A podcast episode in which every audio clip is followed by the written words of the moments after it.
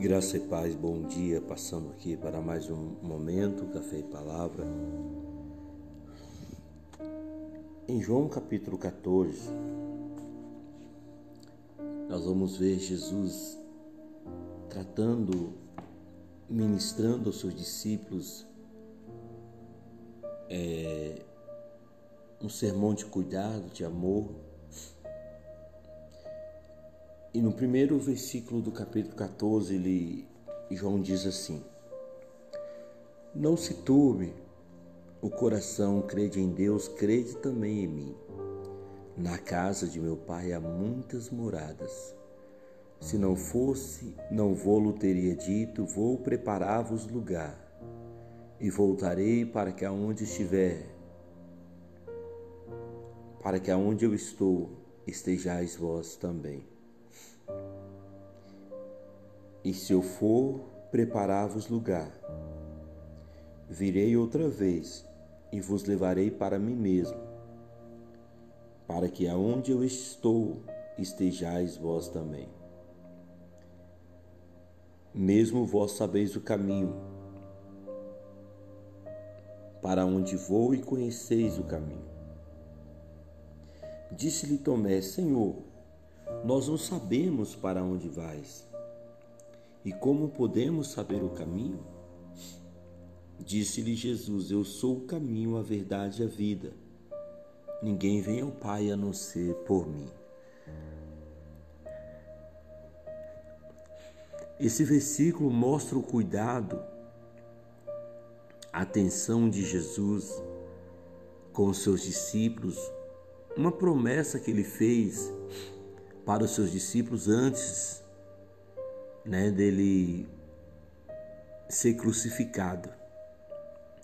Aqui o Senhor vai tratar de um assunto que ele sabia que iria mexer com seus discípulos, que ele sabia que muitos deles iriam se escandalizar, alguns iriam voltar atrás, mas Jesus ele está prevenindo aqueles homens, está direcionando eles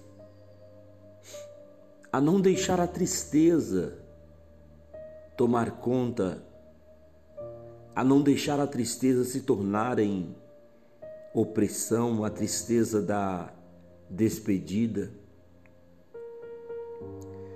Nós precisamos entender, irmãos, que Deus é um pai amoroso, é um pai que se importa conosco.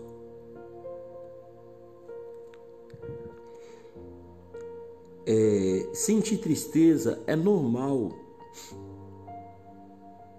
por parte de qualquer ser humano. Nós não podemos é permitir que a tristeza se torne opressão. De repente, na despedida, na perda de um amigo, um ente querido, uma pessoa amada, nós vemos que muitas pessoas são tomadas por uma tristeza e vão alimentando essa tristeza ao ponto dessa tristeza se tornar uma grande opressão, levando essa pessoa a uma depressão. E nós, como servos de Deus, nós precisamos entender que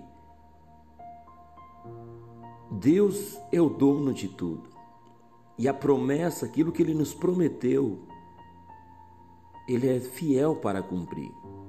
Eu vejo aqui que Jesus ele faz uma promessa para os seus discípulos. Não se turbe o coração, Na casa de meu pai há muitas moradas. Por isso eu vou preparar-vos um lugar, para que aonde eu estou estejais vós também. Aqui não se trata da segunda vinda de Jesus, mas se trata da ressurreição de Jesus. Porque Jesus ainda não havia sido morto, então Jesus está dizendo que o coração daqueles discípulos seria um tomado de tristeza, por quê? por causa da despedida, por ver um amigo, por vê-lo ali naquela cruz, e certamente foi o que aconteceu. Muitos deles foram cheios de, de tristeza, de muitos perderam o direcionamento, voltando né, a praticar ao ofício passado, como Pedro que volta a pescar, dentre os discípulos de Emaús que voltam para sua aldeia já no dia da ressurreição, depois da ressurreição. Então você vai ver que a tristeza de, de ver Jesus naquela cruz, de sepultar Jesus, acaba roubando aqueles discípulos da direção da vontade de Deus. E é isso que nós não podemos permitir que a tristeza se torne opressão. Nós temos vivido dias difíceis, sim, e aonde os desafios são imensos.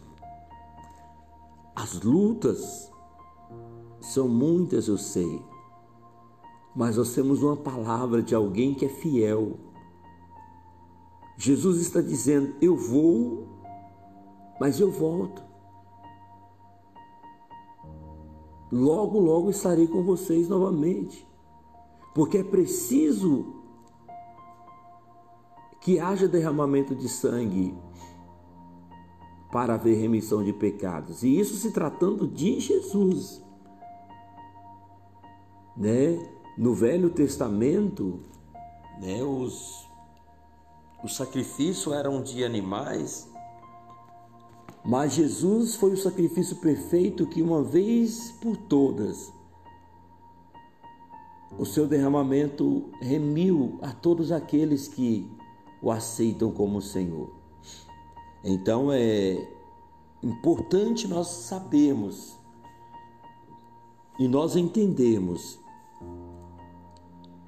que assim como Jesus disse aos seus discípulos: Eu vou, mas eu volto, ele subiu, deixando uma outra promessa: Eu voltarei para buscar vocês. Aqui ele está dizendo da sua ressurreição, mas ele ascendeu depois da ressurreição aos céus, dizendo: Eu voltarei para buscar vocês. Então, essa é a nossa alegria, essa é a nossa força de saber que um dia o nosso Senhor vai voltar para buscar a sua igreja, para buscar a sua noiva, para buscar a mim e a você que tem amado e esperado a vinda do Senhor. Eu deixo essa palavra para você. Não turbe teu coração não deixe a tristeza se tornar opressão na sua vida, roubando a esperança, roubando a alegria, roubando a paz. Mas acredite, anime-se no Senhor.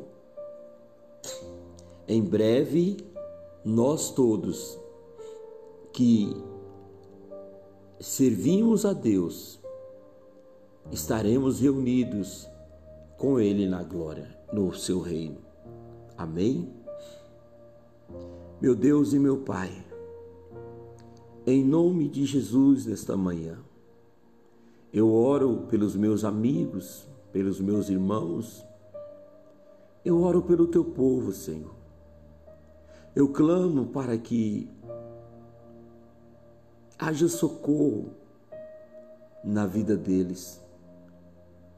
Pai, são tantas perdas, Pai, são tantas lutas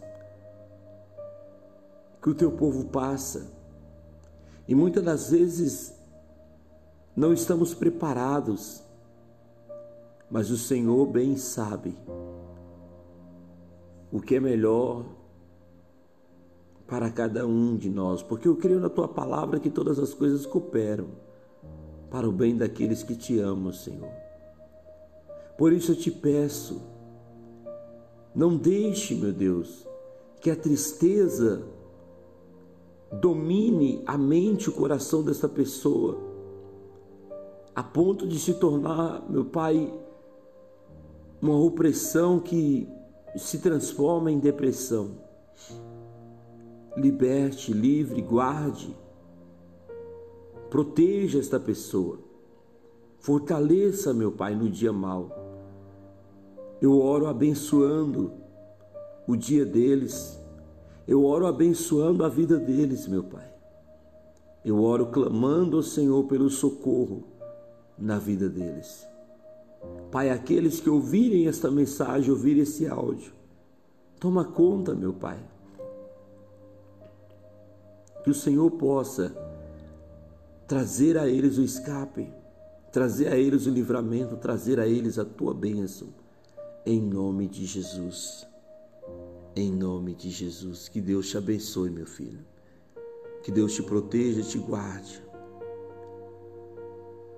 Que o Senhor faça resplandecer o teu rosto sobre ti e tenha misericórdia de ti. Que o Senhor sobre ti levante o teu rosto e te dê paz.